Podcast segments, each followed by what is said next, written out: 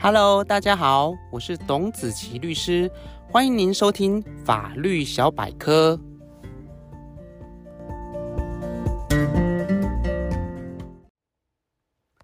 Hello，各位听众朋友，大家好，今天要和大家来分享的主题是有关于公然侮辱他人在法律上应负的责任。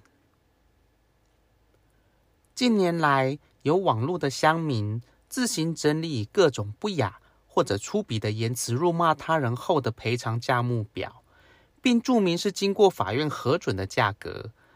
该价目表囊括“白痴”“神经病”等各种不雅用语，但价格却从不用赔偿到一百万元不等。那么，辱骂他人在法律上究竟有什么样的责任？法院又是以什么样的标准来判断赔偿的金额呢？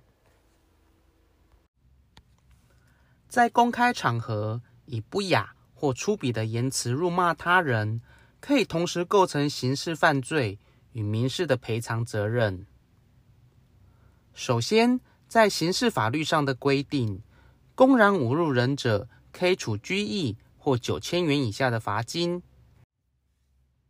而法律上所谓的侮辱，是指足以贬损人格及社会评价的言语或行为。因此，侮辱行为并非只限于言语，如果以言语以外的行为贬损他人的人格或社会评价，也会成立犯罪。举例来说，王大明在公司的会议当中与同事发生争执。一时情绪失控，而将桌上的茶水泼向同事脸上。此时，王大明的泼水行为显然已贬损该同事的人格，因此也会成立公然侮辱罪。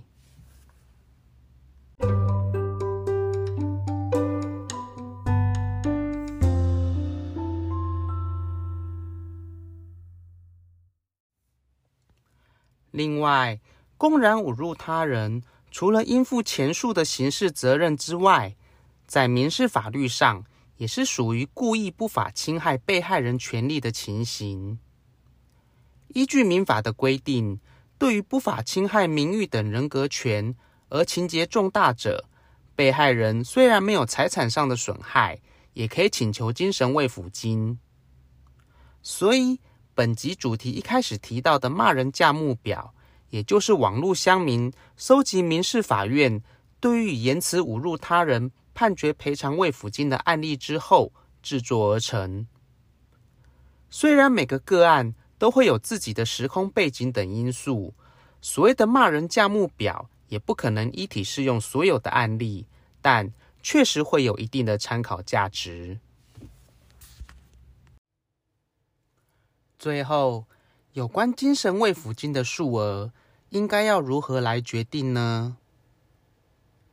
依据目前法院实务的见解，精神慰抚金应斟酌双方的身份、地位、资历与加害的程度，以及其他各种情形，核定相当的数额。至于其数额是否相当，则应该依实际加害的情形与被害人所受到的痛苦，以及双方的身份。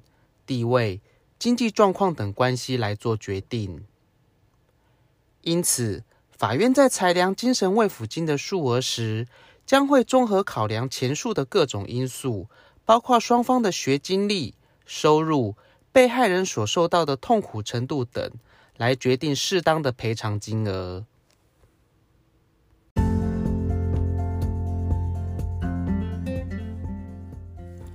以上就是今天法律小百科的分享。如果您有任何的问题，或有喜欢的主题，欢迎您写信留言给我。如果您喜欢今天的节目，请按下订阅，定期接收最新的资讯。